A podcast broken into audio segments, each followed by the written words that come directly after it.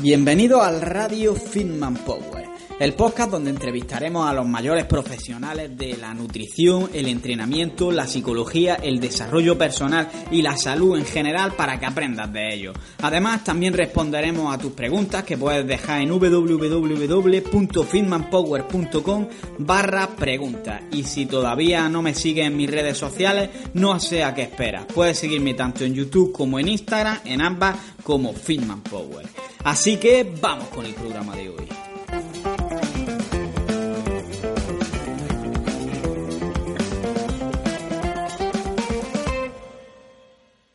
Muy buenas, hijos del hierro, y bienvenidos una vez más aquí a Radio Fitman Power.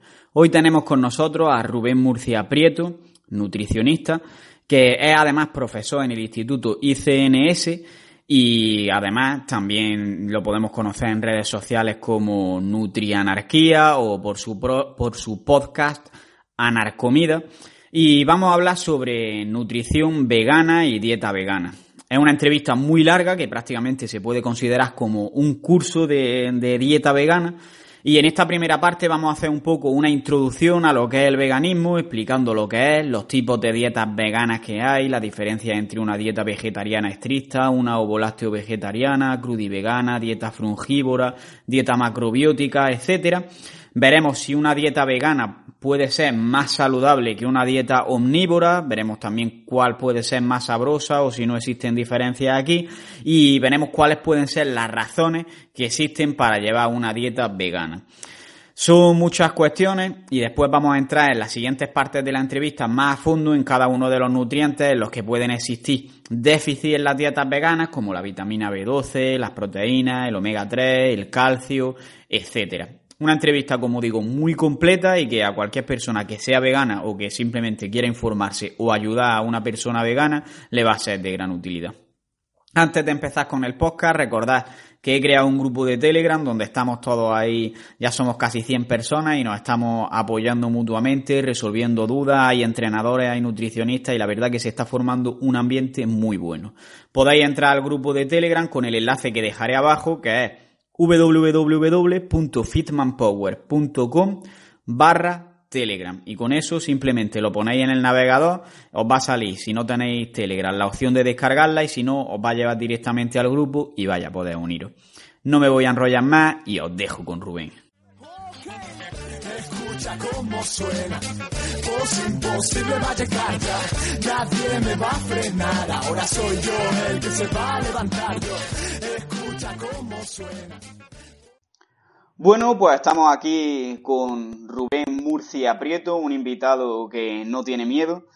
Y lo primero, Rubén, darte las gracias porque hayas aceptado mi invitación al podcast y por tu forma tan peculiar de divulgar. Y como a mí no me gusta presentar a los invitados, porque al final os conozco lo justo, quiero que te presentes, nos cuentes un poco tu historia y que me digas por qué crees que te he invitado al podcast. Muy bien, pues muchísimas gracias Carlos por invitarme. Y, nada, no tengo miedo. Nutrianarquía ya sabes que no tiene nunca miedo.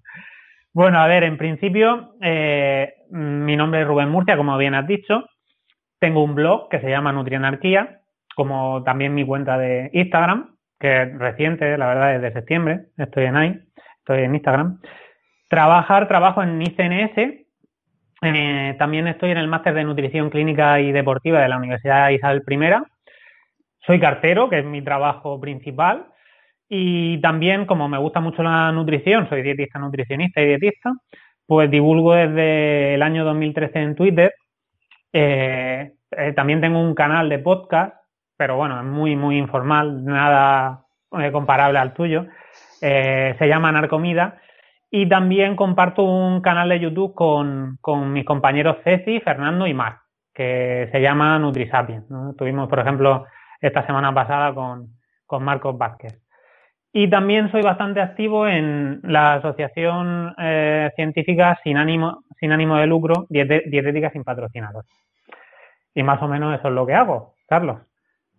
Y la pregunta clave, ¿por qué crees que te he invitado al podcast? Vale, yo creo que nos, nos conocimos en Granada, en, en lo que fue una, una jornada de alimentología. Y por lo que he visto y he escuchado en tus podcasts, has llamado a muchísima gente que fueron a esas jornadas. sea, que puede ser que a partir de ahí me empezaras a seguir o me conocieras allí y, bueno, a partir de, eso, pues eh, confiaras en mí para esta entrevista. Creo, ¿eh? que me puedo equivocar.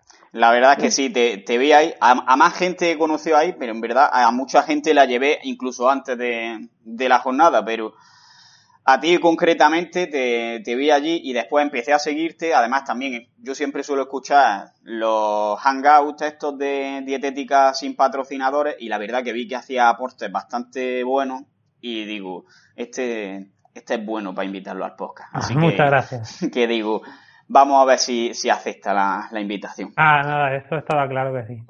Bueno, pues vamos a hablar en esta entrevista para la gente que le gusten las plantas y que cuida a los animales.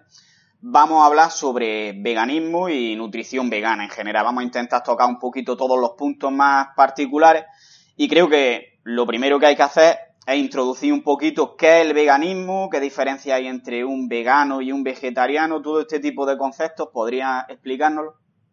Pues podríamos intentarlo, ¿no? O sea que, por ejemplo, eh, lo que es la genéricamente, lo que es la palabra vegano, pues podría hacer referencia no solo a una alimentación, sino a un estilo de vida, ¿no?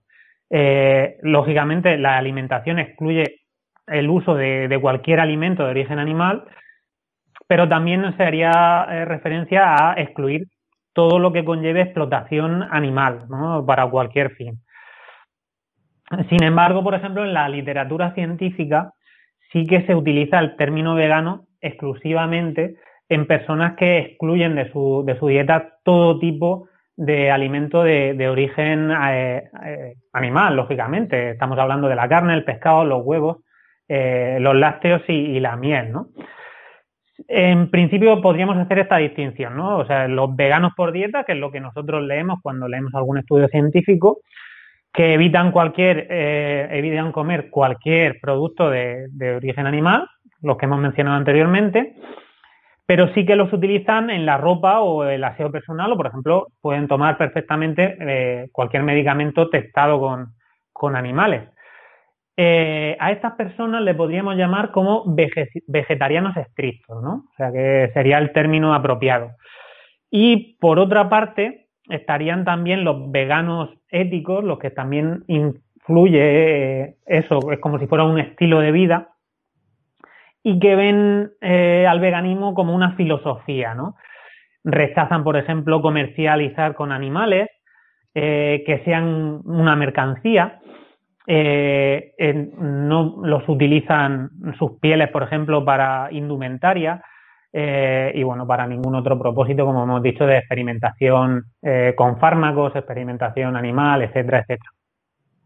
Es decir, que es una forma de diferenciar entre la persona que solo se refiere a la dieta, el hábito de, digamos, cuidar a los animales, o la persona que lo llevan a todo su estilo de vida. Que los primeros serían los vegetarianos y los segundos los veganos. Los primeros serían vegetarianos estrictos si restringen además eh, los huevos y los eh, lácteos y la miel. Y eh, los segundos sí serían veganos, ¿no? Pero ya, ya te digo que en la literatura científica no se hace esa distinción y tenemos que entender como veganismo quien excluye todo alimento de origen animal. Vale.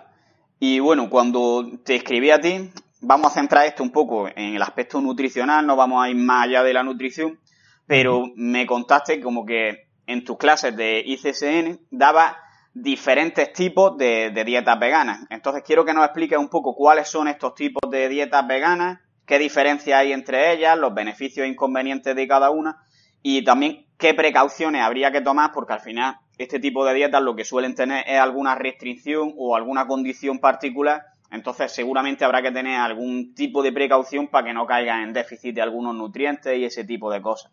Entonces, por ejemplo, puedes empezar hablándonos sobre lo más común que es la dieta ovo-lácteo vegetariana. Vale, si quieres, Carlos, eh, la segunda parte de la pregunta la podemos ampliar o ver mejor cuando veamos la diferencia entre dietas vegetarianas y, omnívoras, ¿vale? Y respecto a la primera parte, pues por ejemplo, eh, el término, lo que es genérico, ¿no? De, dieta vegetariana, pues va a abarcar a varios sus tipos de, dietas, ¿no? El factor común de, ese tipo de dietas es que en general hay, hay una ausencia de, carne, no hay una exclusión de, las carnes, ¿no? y según el grado de exclusión, pues tenemos un tipo de vegetarianismo u otro. Aunque la Unión Vegetariana eh, no admite este tipo de dietas, en la literatura científica sí que encontramos eh, lo que sería una dieta semi-vegetariana, ¿no?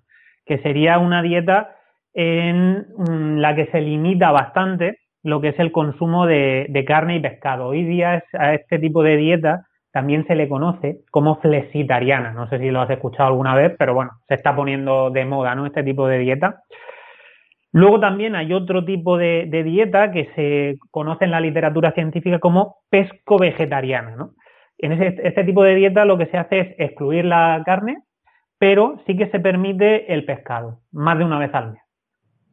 Luego la más común, la dieta eh, eh, vegetariana más estudiada y con la que tenemos bastante más evidencia, que es la ovolacto-vegetariana, ¿no?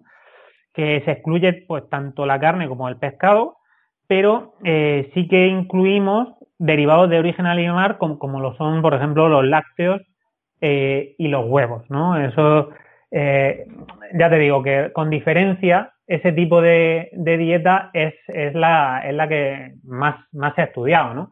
Por ejemplo, podríamos eh, incluir en, en, entre alimentos consumidos, pues por ejemplo, frutas, hortalizas, cereales, legumbres, semillas, frutos secos, lácteos, huevos y miel, ¿no? Luego, por ejemplo, eh, como me has preguntado al principio, pues tendríamos la dieta vegana que excluye directamente la carne, el pescado, los lácteos, los huevos y la miel y eh, incluye pues el resto, ¿no? Lo que son alimentos de origen vegetal como frutas, hortalizas, cereales, legumbres, semillas y, frutos secos, ¿no? Eh, mm, si quieres vamos a más tipos, por ejemplo tendríamos también eh, una dieta macrobiótica que dentro de la literatura eh, científica, pues eh, en principio eh, está indexada en, en, PubMed como un, dentro de las dietas vegetarianas y se define en ese buscador como una aproximación de la nutrición basada en, sobre todo en cereales integrales, es lo que aporta mayor cantidad de, energía a la dieta, la, legumbres, vegetales, hortalizas cocidas y se utiliza mucho el principio chino del, bien y el mal, ¿no? O sea que aboga, por ejemplo, por eh, una dieta eh, basada también en productos ecológicos locales y de temporada y bueno, en macronutrientes pues se basa específicamente en eh, un aporte mayoritario de hidratos de carbono. Por ejemplo, en dietas vegetarianas no tiene por qué la dieta ser rica en hidratos de carbono, podría ser perfectamente eh, una dieta pues mm, eh, alta en grasas, por ejemplo. Incluso no sería difícil dentro de una dieta vegetariana hacerla cetogénica, incluso, ¿vale? En las dietas macrobióticas sí que se utiliza eh, ese principio del yin y el yang, ¿no? O sea que realmente eso implica que todo eh, tiene que estar equilibrado por, eh, por ambas fuerzas, ¿no? Y se hace un paralelismo entre el, equilibrio en el organismo humano, que por ejemplo sería 5 yin por un yang, ¿no? Que es la relación que existe entre el sodio y el potasio sanguíneo. Así, por ejemplo, una, según esta filosofía, pues eh, una alimentación mm, equilibrada o correcta sería la que respetara dicha proporción. Los alimentos yang serían calientes y los yin fríos. El problema es que, por ejemplo, eh, las solanáceas, o sea que alimentos tan en principio para nosotros saludables como los tomates, los pimientos, berenjenas y patatas, incluso hablamos también de remolacha, el aguacate o las espinacas, pues se excluyen o se, incluyen con moderación, pues porque los consideran extremadamente yin, ¿no? Y algunos, algunos, algunos defensores de este tipo de dietas, pues directamente, pues eso, excluyen las solanáceas en general, ¿no? También porque creen que van a afectar al, equilibrio del calcio, ¿no? Dentro de, otro tipo de ramas de, dietas vegetarianas, podríamos encontrar también el, crudivorismo, ¿no? que lo podríamos definir, por ejemplo, como una alimentación que se basa en alimentos no sometidos a altas temperaturas, ¿no? O sea que eh, si nos referimos a dietas vegetarianas o veganas, pues podríamos incluir, porque el crudivorismo sí que podría incluir alimentos de origen animal, pero tenemos el crudivegetarianismo y el crudiveganismo, ¿no? El crudiveganismo los excluye en su totalidad y el crudivegetarianismo eh, vegetarianismo, pues sí que incluiría, por ejemplo, eh, leche, leche cruda o quesos de leche cruda, por ejemplo, o huevos crudos, eh, también lo podrían incluir, ¿no? Eh, en general, las personas que son crudívoras no lo son al 100%. La mayoría de ellas lo son en un margen que va del 70 al 100%, ¿no? O sea que realmente sí que es verdad que consumen algún porcentaje de su alimentación de alimentos cocinados, pero la mayoría, la mayor parte de la energía las aportan en general las frutas en este tipo de, alimentación. Estas personas dicen que son crudívoras porque eh, en principio pues para eh, alcanzar una mejor salud creen que este tipo de dieta es la mejor para prevenir la enfermedad y también, pues eso, para vivir de una manera natural y saludable, pues por el mayor tiempo, tiempo posible, ¿no? La aplicación de estas dietas o lo que se ha visto que es mejor o peor, pues es cierto que en algunos estudios se ha observado que podría ser útil en algunas enfermedades como alergias, artritis reumatoide, también sobre todo para una reducción del peso. ¿Por qué? Para una reducción del peso pues porque la absorción de, nutrientes, sobre todo de, energía, en alimentos cocinados es mucho, eh, es mucho mejor. O sea que realmente no absorbemos la misma energía cuando tomamos una patata hervida que cuando la tomamos cruda, ¿no? Y lo mismo aplica, por ejemplo, a un, huevo o, prácticamente a cualquier tipo de, comida, ¿no? Eh, también es verdad que este tipo de personas que siguen este, esta dieta pues no lo ven como una dieta simplemente, sino como una, forma de, vida. ¿no? Hay un montón de estudios. Eh, para no alargar, alargar tampoco esto demasiado con este tipo de dieta, en general pues se ve que eh, hay algunos estudios útiles, por ejemplo, para artritis reumatoide, para fibromialgia. Eh, se ve siempre una pérdida de peso muy importante. También se ve que las personas que hacen este tipo de dieta en general ya parten de un IMC bajo y llegan a un IMC muy, muy bajo, lo que puede comportar serios problemas de salud, ¿no? Porque, por ejemplo, en algunos estudios no solo se ve una reducción de los niveles de vitamina B12, porque este tipo de dieta, pues, pues lógicamente, si es cruda y vegana, pues no incluye la vitamina B12, sino que también se ve problemas de amenorrea, con lo que esto eh, implica para las mujeres, ¿no? Incluso se ven eh, en los estudios que más del 50% que hace este tipo de, eh, de dieta, pues presenta eh, amenorrea, ¿no? Eso es preocupante. En general, pues eso, si comparamos este tipo de dieta con una dieta normal americana, pues por un lado, pues tenemos, claro, lógicamente se basa en, en productos con alta densidad nutricional, no energética, y lógicamente algunos tipos de vitaminas pues están bastante aumentados, ¿no? Y minerales, como por ejemplo el potasio, la vitamina C, vitamina B6, la vitamina A tiene mucha fibra, pero se observan otros nutrientes que son significativamente menores, ¿no? Como por ejemplo, pues por ejemplo la vitamina B12 que hemos comentado, el zinc, el sodio y el fósforo, ¿no? Y algunas veces también pues se ve menor consumo proteico.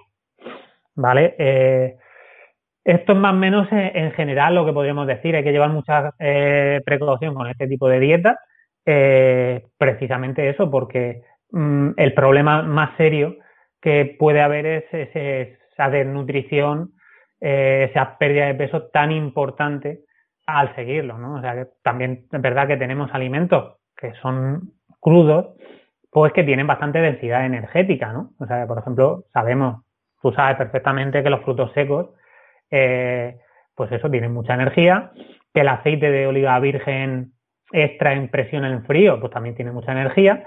Si somos, por ejemplo, eh, y vegetarianos, eh, pues el queso de leche cruda también tiene mucha energía y podríamos enriquecer eh, este o el coco, el coco también tiene bastante energía, el aguacate es otro alimento que tiene bastante energía, pues podríamos utilizar estos eh, estos alimentos pues para que no se produzcan los efectos secundarios que suele llevar este tipo de dieta, ¿no? Y por último, pues también tenemos el frugivorismo, ¿no? Que ya sería la rama más extrema que hay en, en todo, en, la rama de los vegetarianos, ¿no? No quiere decir que solo se coma fruta, aunque sí que es verdad que hay una parte de, los eh, frugívoros que sí que solo eh, comen fruta, pero eh, esta palabra de frugívoro viene del frus frugis latino, ¿no? Y significa fruto, el que come el fruto, ¿no? O sea que realmente etimológicamente serían pues los animales cuya dieta está constituida por frutos, ¿no? En el estricto estilo, botánico, no solo las frutas, ¿no? Eh, por ejemplo, entre, entre otros, pues podrían comer frutos secos, podrían comer semillas, ¿no? Eso sí, en general, pues productos de origen animal no tiene nada, excepto para alguna minoría de frugívoros que sí que meten miel, ¿vale? Como te comentaba antes, Carlos, hay algunos que sí que son, lo llevan hasta un extremo mayor y incluso solo toman fruta que se ha caído del, árbol, ¿no? O de la planta, para no causarle daño, ¿no? Eh, algunos dicen incluso que sería impropio consumir futuras plantas, por, eso no toman semillas, ¿no? Eh, y sí que es verdad que la mayoría utiliza una definición pues más amplia, ¿no? La definición estricta como botánica del fruto y bueno, pues comen aparte de frutos secos y frutas, pues incluso algunas legumbres, guisantes, e incluso olivas y, cacao, ¿no? Eh, por ejemplo, ¿por qué la gente hace este tipo de dieta? Pues algunas por razones religiosas, ¿no? Porque incluso hay un pasaje de la Biblia que, dice que, que, bueno, que Dios dio los árboles para que se comieran frutas, ¿no? Y la gente lo lleva al, al estilo estricto, ¿no? De, de, la religión, ¿no? Y lo toman como, como literal, ¿no? Pues otros utilizan otras, otro tipo de razones, ¿no? Por ejemplo, razones medioambientales, culturales, eh, de sostenibilidad y, también de, salud, ¿no? Por ejemplo, creen que eh, eliminando este tipo de alimentos de, origen eh, animal, pues se elimina la toxicidad dentro del cuerpo, ¿no? Algunos también, pues, eh, añoran un pasado, el pasado inicial del género Homo, como recolectores y pues, cuando éramos mm, prácticamente frugívoros también al principio, que hay datos de que los primeros homos, prácticamente mayoritariamente la energía procedía de, frutas, y bueno, lo hacen por, estas razones, ¿no?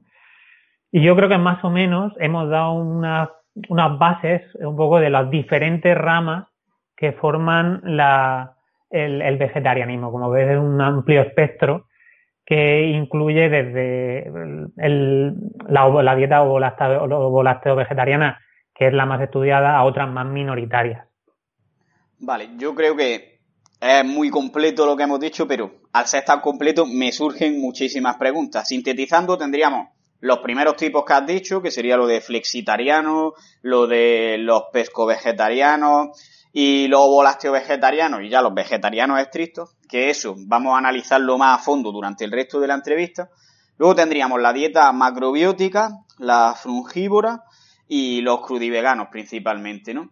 Ya sobre lo que es la frungívora y crudivegana, yo creo que queda todo claro las precauciones que hay que tener, de que en la crudivegana es muy fácil tener un déficit de energía que puede dar lugar a problemas, etcétera. En la frungívora también ha quedado bastante claro. pero en la dieta macrobiótica hay algo, porque lo vemos como algo muy místico, de hay alimentos buenos, hay alimentos malos, que por una parte yo pienso que esto es, al final, psicológicamente a una persona le va a hacer que tenga más ganas de consumir los alimentos que se entienden como malos, pero bueno, esto ya podríamos entrar aquí en debate. Entonces, quiero saber si hay alguna evidencia científica que respalde este tipo de dietas macrobióticas. Perfecto, vamos a ello. Pues eh, no es que haya alimentos buenos y alimentos malos, ¿no? El yin y el yang, sino que hay que mm, seguir una proporción, ¿vale? O sea, que no quiere decir que unos sean buenos y otros, otros sean malos, sino que ellos piensan que hay que eh, proporcionarlos, ¿vale? Alimentos fríos, alimentos calientes. ¿Hay alguna evidencia de ello? Lo primero que te quiero comentar, bueno, si quieres lo comentamos después, es lo que dicen las asociaciones de nutrición. Pero mm, yendo simplemente a la, lo que, a la evidencia científica que hay, eh, sobre todo hay una dieta que está diseñada, varios tipos de dietas, eh, por Mario Pianesi, ¿vale? Ese tipo, ese investigador se dedica a hacer estudios experimentales, estudios clínicos, con dietas macrobióticas y las utiliza en general para problemas de eh, metabolismo, ¿vale? Estamos hablando de síndrome metabólico y sobre todo de diabetes. realmente, si echamos un vistazo a la literatura científica, los resultados son extremadamente positivos, ¿no? O sea que son dietas que a pesar de que, bueno, la gente a lo mejor está un poco confundida si no ha estudiado bien la literatura científica y cree que una dieta alta en carbohidratos es imposible de, tratar para una persona que tiene este tipo de problemas, ¿vale? Sin embargo, si profundizamos y, estudiamos eh, lo que es la, información científica que tenemos disponible hasta ahora, eso no es así. Eh, hay muchos casos de reversión eh, de diabetes con dietas altas en, carbohidratos. Y, ahí, y con este tipo de dietas se observa precisamente eso, un cambio radical en tanto en, eh, la homeostasis de la glucosa, en la eh, glucosa basal, en la hemoglobina glicosilada, en los diferentes estudios que se han hecho con, con este tipo de dieta macrobiótica. ¿Vale? O sea que en general podemos decir de que los resultados que tenemos para el tratamiento de este tipo de patologías con este tipo de, alimentación es muy bueno. Otra cosa es que algunos investigadores que han estudiado las posibles deficiencias de este tipo de dietas, sobre todo en un pasado, sí que hayan visto que los niños que seguían este tipo de dietas tenían más deficiencias, ¿no? Seguramente no es lo mismo una dieta diseñada por un investigador que unas dietas desde hace de los años 60 o 70 eh, que se hacían en grupos de mm, hippies, por ejemplo, ¿vale? Y que, claro, lógicamente no había tanta seguridad, tanta investigación, tantos análisis detrás de ellas, ¿no? Pero vamos, yo creo que mm, este tipo de dietas podría ser útil eh, en, como herramienta dietoterapéutica, por supuesto al final se podría entender como una forma de educar en cierto modo a qué alimentos hay que incluir en más cantidad en la dieta y qué alimentos menos. Puedes estar más de acuerdo con unas cosas y con otras, pero si en general funciona, pues hay que decirlo, ¿no? Sí, yo por ejemplo, yo no estoy de acuerdo en esa distinción de que, por ejemplo, haya que excluir la solanácea o, bueno, incluir en pequeñas cantidades la solanácea, el tomate, eh, la patata. Aunque los tomates o las solanáceas las patatas, este tipo de filosofía las limite, no tenemos base científica para decir que estos alimentos hay que limitarlos en, sentido estricto. O sea que realmente, aunque la filosofía de ese tipo de dietas lo diga, realmente mm, como personas que nos gusta la ciencia y que nos debemos de basar eh, en, ella para hacer recomendaciones, pues nosotros vamos más, más allá de la filosofía de una de un tipo de dieta o de estilo de vida que otro, ¿no? O sea, que yo no puedo decir a la gente, no, como máximo, tómate una patata y un tomate al día, ¿vale? Porque son muy yin o son muy yang, ¿vale? Yo no lo diré. Lógicamente, si una persona viene a mí eh, con ese tipo de filosofía, pues intentaremos cuadrar la dieta para que sea saludable.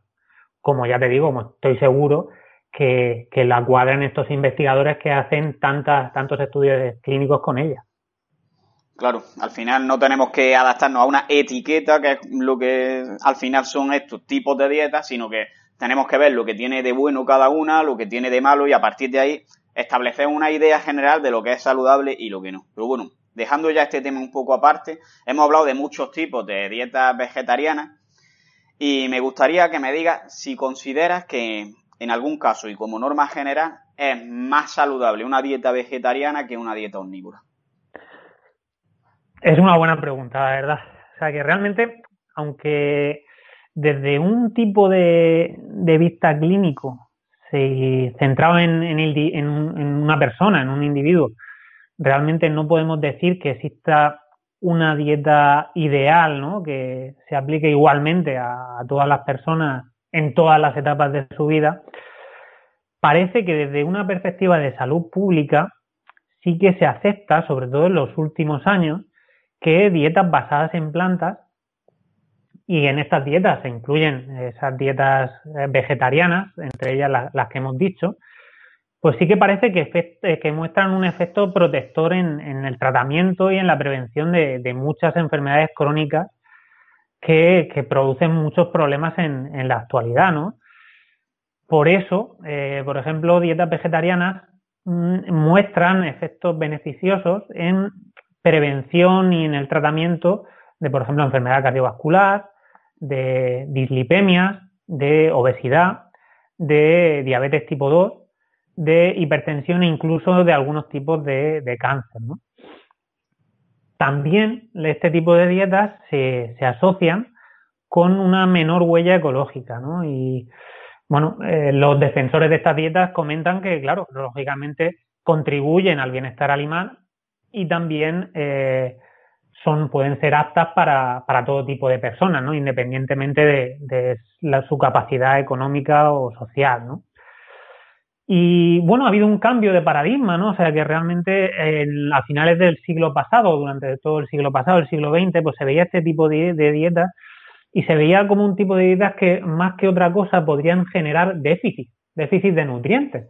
Por eso muchas asociaciones pues eh, sobre todo en las ramas, este tipo de ramas vegetarianas que más excluyen alimentos, pues condenaban este tipo de dietas. Pero eh, hubo el cambio de paradigma, en, sobre todo a principios del siglo XXI, y se pasó a considerar al conjunto de dietas vegetarianas, pues en lugar de unas dietas causantes de deficiencias nutricionales, pues como unas dietas potencialmente beneficiosas para la salud, ¿no? Sobre todo si este tipo de, de dieta eh, está bien estructurada. ¿no?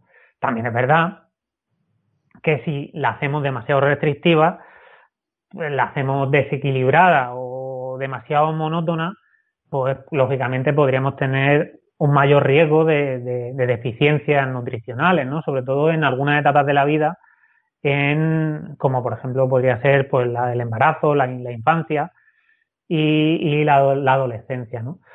Eh, por eso, por ejemplo, cuando hablamos de asociaciones de, nutrición, vemos que eh, aunque la Academia Americana de Nutrición y Dietética sí que recomiende este tipo de dietas, la dieta estamos hablando de dieta ovo-lacto-vegetariana y vegetariana en todos los estadios de la vida, eh, no lo hace así con dietas como por ejemplo la dieta crudívora o la dieta eh, frugívora, que no la recomienda para Mm, los niños, por ejemplo, ¿vale? Hay mm, otro tipo de asociaciones, como la alemana, que tampoco recomiendan la dieta vegetariana estricta, una dieta vegana, para los niños. O sea que realmente ahí no hay un consenso científico mundial.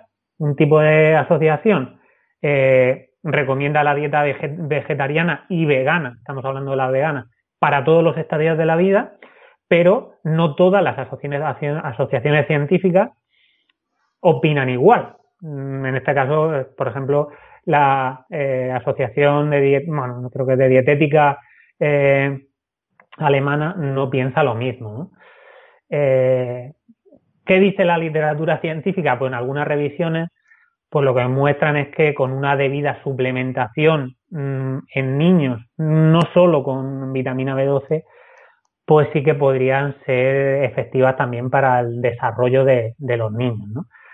Pero hay mucha gente que no lo tiene claro, eh, no hay evidencia grado A, o sea que yo creo que yo por lo menos a título personal no me voy a mojar diciendo que recomiendo este tipo de alimentación para todos los niños en crecimiento porque no hay ninguna duda de que no vayan a tener ningún déficit. Yo no lo voy a decir.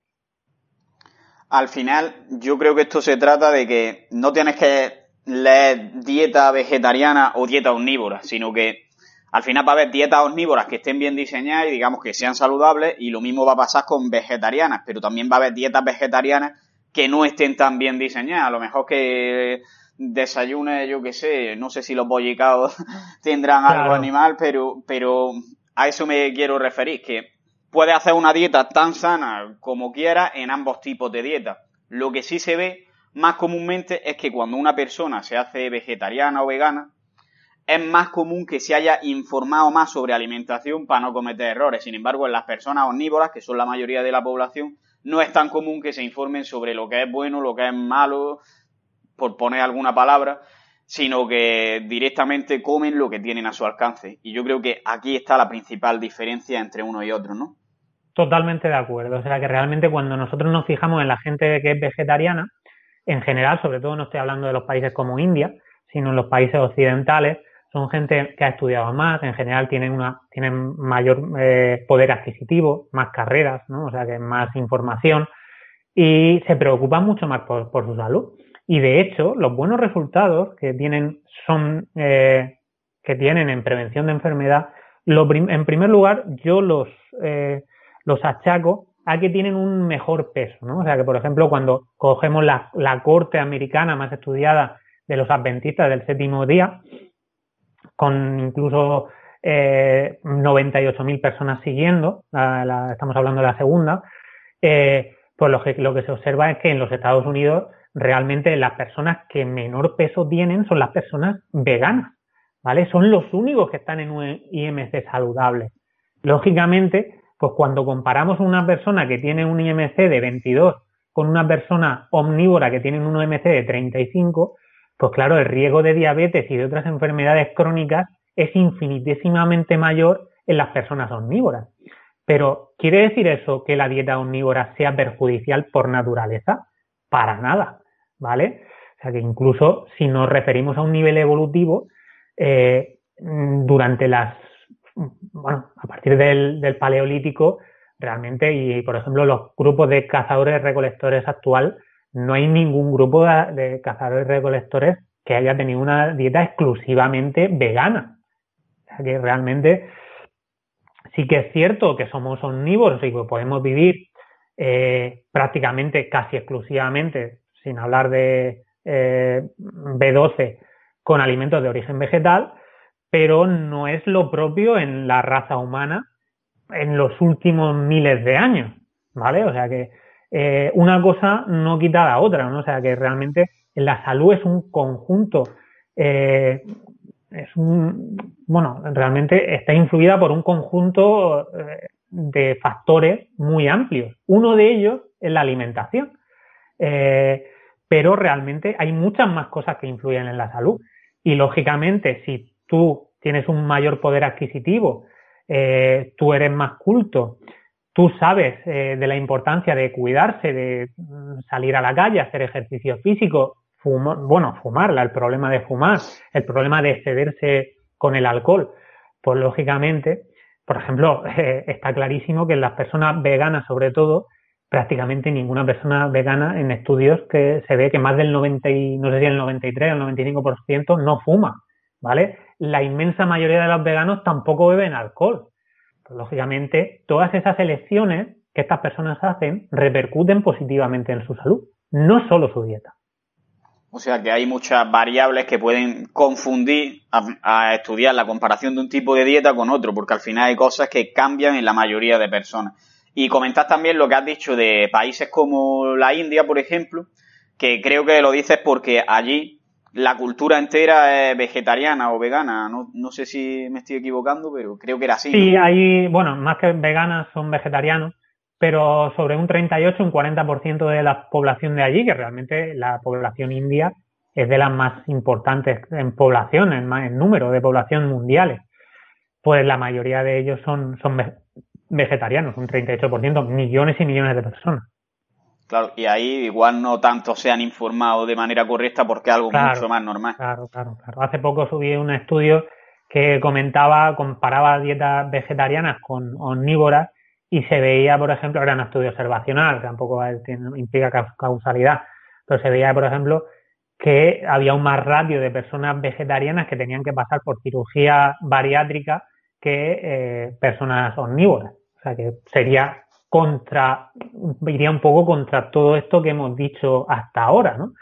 ¿Por qué? Porque realmente el nombre de una dieta no garantiza ni que vayas a tener un peso saludable ni que vayas a ser saludable. Eso lo garantizan otras cosas.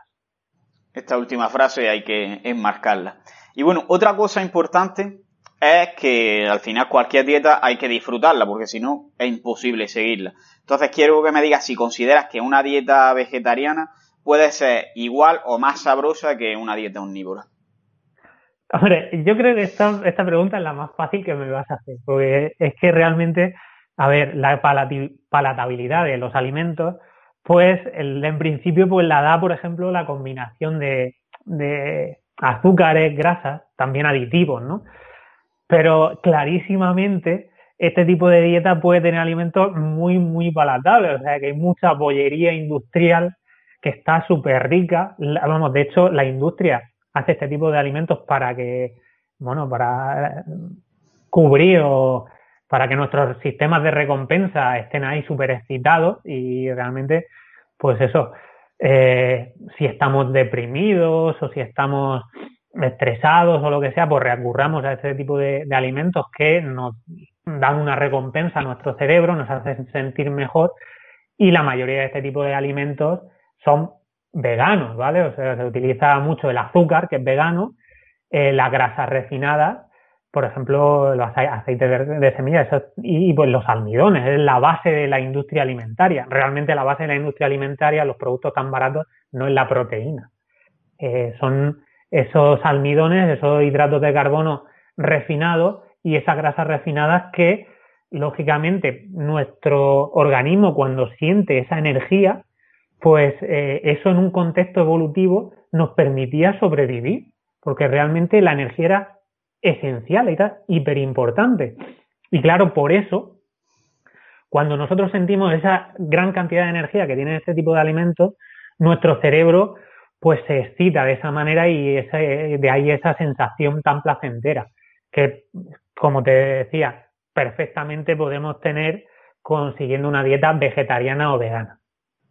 Vale, y eso estás comentándolo como alimentos, digamos, ultrapalatables, que normalmente son procesados, pero en el caso de que siguiese una dieta saludable, omnívora o vegetariana, ¿haría esta misma, este mismo comentario? Sí, porque nosotros a través de la cocina, de mm, la tradición culinaria de un montón de sociedades, pues realmente hemos, hemos mezclado en, en, nuestros platos la grasa con los hidratos de carbono, ¿vale? O sea que realmente cualquier puchero pues tiene una cierta cantidad de grasas o aceite de oliva, por ejemplo, que es el, le, añadían, le añadían nuestras abuelas eh, o, nosotros si lo cocinamos. Y también tienen hidratos de carbono en general. Incluso estamos hablando de eh, legumbres, por ejemplo, cualquier plato de legumbres típico, muy típico en, la dieta mediterránea, que puede tener eh, algún tipo, alguna porción de origen animal y no sería vegetariano, pero también puede no tenerlo. Y ya te digo, igualmente también pueden, pueden contener alimentos pues, grasas, ¿no? Que, contengan grasas de, de origen, eh, de origen vegetal, ¿vale? Estoy muy de acuerdo con esto, únicamente puntualizar que al restringir un grupo de alimentos, que serían los alimentos de origen animal, sí que también es más difícil, hay que quebrarse un poco más la cabeza, porque al ser algo menos normal también está menos visto en tú no has visto a lo mejor, si te has hecho vegano ahora, a tu madre hacer muchos platos que no incluyan alimentos de origen animal y para que sea igual de sabrosa tienes que rayarte un poco más la cabeza, pero estoy de acuerdo en que, en que puedes conseguirlo. Y bueno, por último, para acabar con esta introducción y ya vamos a entrar en los déficits nutricionales que puede haber y cómo solucionarlos, ¿qué razones crees que pueden ser legítimas para seguir una dieta vegetariana? Pues eh, pues eso, las razones o los motivos pues para, para seguir este tipo de dieta podrían ser muy variados, ¿no? Lo hemos comentado un poquitín cuando hemos hablado de los diferentes tipos de dietas vegetarianas, Pero también es verdad que esas razones han cambiado un poco a lo largo de la historia, ¿no? O sea que, por ejemplo, a partir de los años 80, eh, pues cogió más fuerza lo que es la, ética animal, la ecología ambiental, más que todavía más que, la salud, ¿no? Porque sí que es verdad que había mucha gente que argumentaba que este tipo de, dieta era la mejor para, para, la salud, pero ya te digo que con el, con el transcurso de los, de los años, pues eso ha cambiado, ¿no? Y realmente en la actualidad lo que vemos que hay un aumento, es verdad, en, en el interés por, por esa alimentación, pero también porque es una alimentación que la gente la ve como una alimentación sostenible, ¿no? Eh, también cada día hay más gente que es verdad, porque no sé si tú has visto algún tipo de documental en el que en algunos tipos de granjas se explota brutalmente a, a estos animales, ¿no? Estamos hablando pues de cerdos, por ejemplo, de, de pollos, pues eh, la gente pues no quiere que los animales sufran, ¿no? También es verdad por sostenibilidad, para favorecer el cambio climático. Eh, también, también porque se ha visto que este tipo de, alimentación es perfectamente compatible con una buena salud, que realmente la gente que sigue este tipo de, de dieta vegetariana pues suele tener menos enfermedades crónicas, eh, menos diabetes. Eh, en general, yo creo que todas estas razones explican de que este tipo de dietas esté, esté aumentando. O sea, que realmente, y no solo en, en gente eh, muy, muy estudiosa, más culta o con más poder adquisitivo, sino también en las clases medias. Vale, yo estoy de acuerdo en esto.